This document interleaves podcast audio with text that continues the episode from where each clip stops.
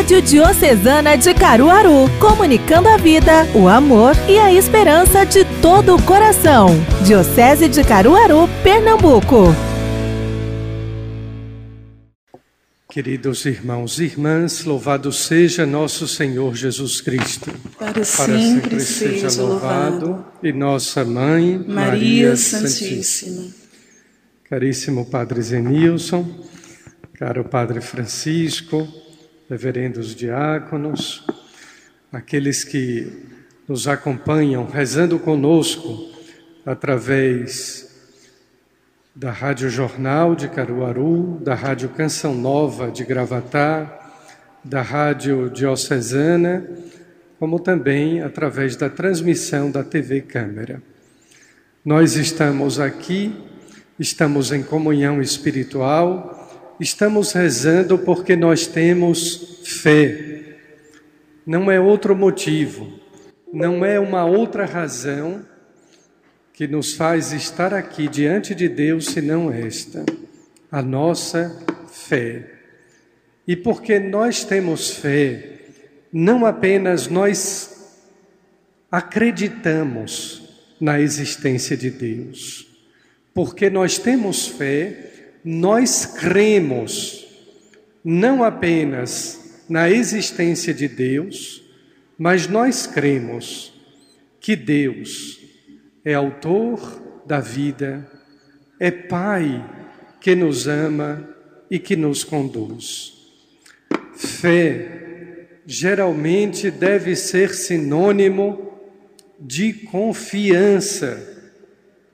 Aquele que não confia cegamente em Deus, possui uma fé vacilante, uma fé fria, ou no dizer dos santos, uma fé muito tíbia, isto é, fraca, fria.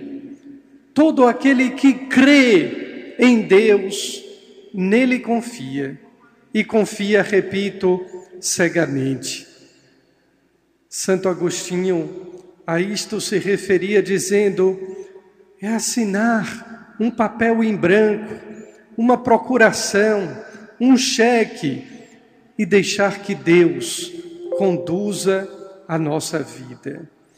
Quando nós confiamos em Deus, queridos irmãos, não existe temor, porque nós confiamos que Ele quer o melhor para nós não apenas enquanto desejo, sonhos de um mundo melhor, Deus quer para nós o melhor. E o melhor que Deus pode nos oferecer não é a felicidade de ter alguma coisa, mesmo que seja um emprego, mesmo que seja bem-estar. A maior felicidade que Deus pode nos conceder é a felicidade eterna é estar com Ele para sempre, definitivamente.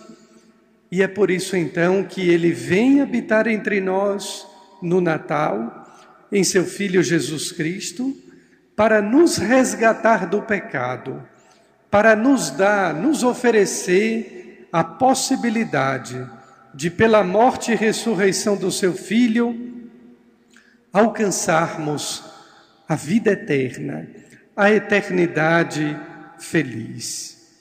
No entanto, o Evangelho de hoje nos falava pelo menos três vezes sobre o medo. Não tenhais medo. Na segunda indicação, porém, Jesus fazia uma diferença muito grande entre medo e temor. Não tenhais medo daqueles que matam o corpo, tenhais o temor daqueles que podem matar a alma. O medo é natural, o medo é próprio do ser humano. E se não fosse pelo medo, é claro que, na perspectiva bem equilibrada, não é que nós devamos ser pessoas medrosas, mas o medo na sua dosagem natural, ele nos protege de muitas coisas. Se nós não tivéssemos o medo natural, nós iríamos nos aventurar em muitas outras coisas que poderiam tirar a nossa vida. No entanto, uma corrente de pensamento dita moderna começou a semear um pensamento, uma ideia má no coração e na mente das pessoas, dizendo-lhes que não deveriam ter medo de Deus.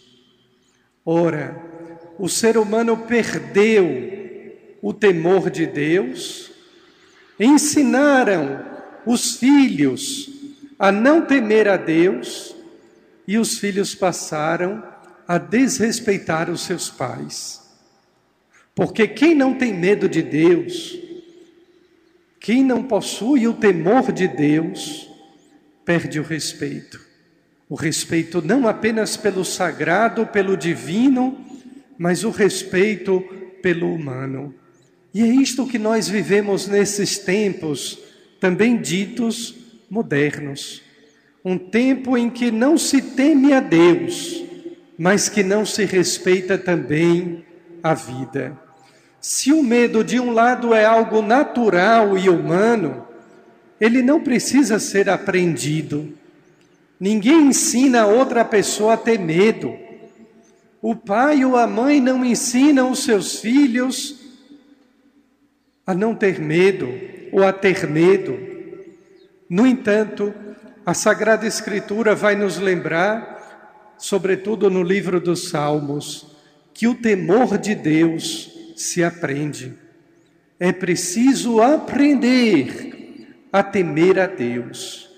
E é deste modo então que Jesus faz essa distinção. Não tenham medo daqueles que matam o corpo temei antes aqueles que podem destruir a alma. Quantas pessoas com medo, humanamente falando, o medo natural, com medo do coronavírus, do Covid-19. Mas por que será esse medo? Porque não temem ou temem o encontro com Deus? Por que tanto medo da morte? Quando a morte é passagem, é Páscoa, é meio para nós nos encontrarmos com Deus, não seria um contra-testemunho da nossa fé dizermos que nós temos, que nós tememos a morte? Você pode ter medo da morte, mas temer a morte como inimiga, de alguma maneira, é negar a própria fé. Aliás, os estudiosos da mente humana, do comportamento humano, dizem que nós temos medo da morte, ou que nós sofremos com a morte, porque na verdade o nosso medo é do nosso encontro com a morte. E por que não dizer o temor do encontro com Deus? Pois bem, voltemos ao início da nossa reflexão. Quando nós aprendemos o temor de Deus, nós somos pessoas destemidas. Podemos ser até certo ponto medrosos nisto ou daquilo, mas na vida somos pessoas destemidas, porque confiamos cegamente, primeiro que Deus nos ama, e quem confia no amor de Deus jamais se decepciona. Em segundo lugar, quando nós confiamos em Deus e nos sentimos por Ele amados, consequentemente, nós entregamos a Ele a nossa vida. Toma, Senhor, tudo o que é meu, Toma, Senhor, a minha vida, o meu coração, é aquilo que de mais importante eu tenho, é aquilo que de mais precioso eu possuo, a minha vida, o meu sentimento. Não é sem porquê que nós celebramos ontem e anteontem. Ontem o Imaculado Coração de Maria, anteontem o Sagrado Coração de Jesus, a fonte de todo amor, de todo sentimento de Deus pela humanidade, para que deste modo também a humanidade se entregue, se confie totalmente a Deus. Queridos irmãos, nós valemos muito, não valemos dinheiro, não valemos pedras preciosas, mas valemos o Cristo, o sangue de Cristo derramado na cruz. Valemos muito mais do que alguns pardais. E, no entanto, os pardais vivem livremente, encontram alimentos abundantemente. E Jesus ainda nos dá uma prova de amor, de carinho, de cuidado e de proteção, quando nos dizia neste Evangelho: porque até mesmo os cabelos da vossa cabeça estão contados. Eu usava muito essa expressão, queridos padres, quando era provincial na Ordem dos Capuchinhos e tinha que fazer a transferência de algum frade. E eu dizia para eles: Olha, não sou eu que lhe estou transferindo de uma cidade para outra, de um estado para o outro. Confie, confie em Deus que até mesmo os fios do vosso cabelo estão contados. Mesmo que seja alguém que tenha poucos cabelos, como o Padre Francisco. Deus ainda assim conta tudo quanto nós temos de mais minucioso, mesmo que seja um simples e humilde fio de cabelo. Essa é a grande prova do cuidado, do carinho e do grande amor que Deus tem para conosco. Confiemos, queridos irmãos, nos entreguemos a Ele.